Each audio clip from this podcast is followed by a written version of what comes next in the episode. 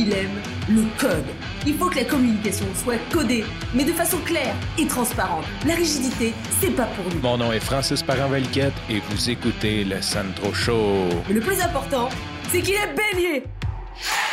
Avant de commencer, je voudrais faire un petit, un petit mea culpa, un petit je m'excuse. Hier soir, j'étais très fatigué quand j'ai enregistré l'épisode de podcast. Euh, c'est de ces soirs qui sont plus difficiles que d'autres et je me suis trompé dans la programmation du podcast, ce qui fait que au lieu que l'épisode de podcast sorte à 6 heures du matin comme à tous les jours, était programmé pour sortir comme aujourd'hui. Et je m'en suis rendu compte comme à 2h30 l'après-midi. Donc, tous ceux qui écoutent le Centro Show le matin, je suis vraiment désolé que hier l'épisode a été décalé. Ceci dit, tu peux retourner en arrière en écouter deux aujourd'hui. C'est un épisode qui est quand même court. Je suis vraiment désolé. Sur 272 épisodes, c'est ma première erreur technique.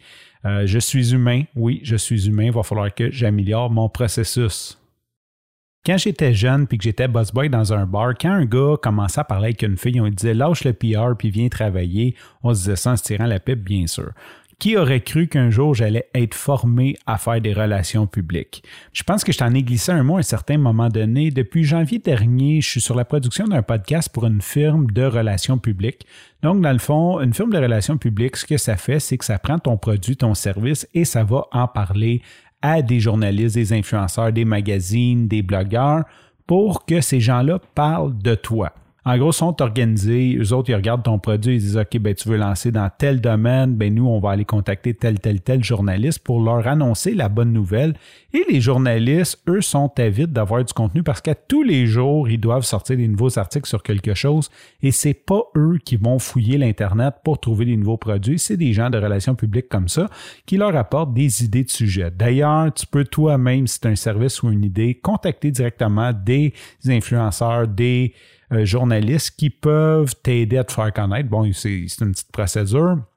Bien sûr, c'est une spécialisation. Quand tu fais ça toute ta vie, ben, tu pognes des trucs, contrairement à nous.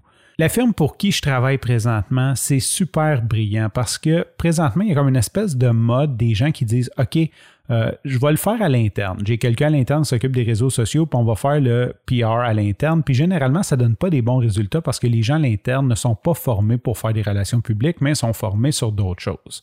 La firme a décidé de lancer une école pour permettre d'apprendre ça. Donc, je trouve ça vraiment brillant parce que autant que je parle souvent de pricing, quand les compagnies vont arriver avec une objection, vont dire ah c'est trop cher ou peu importe, elle va arriver avec un point d'entrée plus bas qui va être la formation en ligne que tu vas pouvoir suivre avec eux et euh, tu vas pouvoir le faire toi-même. Et un peu dans la même philosophie que ma formation en podcast, c'est beaucoup plus facile vendre des services à quelqu'un qui le fait. Tu sais, si tu as déjà déménagé quelqu'un, puis que tu t'as forcé sur un poêle en bas du deuxième étage, tu euh, tu trouves pas ça cher 30 pièces à l'heure pour trois gars ou 100 pièces à l'heure pour trois gars pour un camion pour déménager. Tu n'as pas le goût de refaire ça.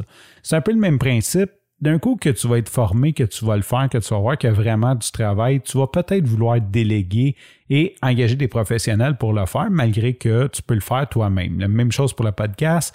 Donc, je trouve ça super brillant parce que la clientèle a changé, la demande de la clientèle a changé et l'offre de service change en même temps. Et en tout cas, bref, je trouve ça tout simplement brillant. Je pense que je fais le plus beau métier du monde de produire des podcasts parce que de un, quand je produis les podcasts, je suis obligé d'écouter des podcasts que sûrement je voudrais écouter pareil, mais que je ne prendrais pas le temps parce que je manquerais de temps.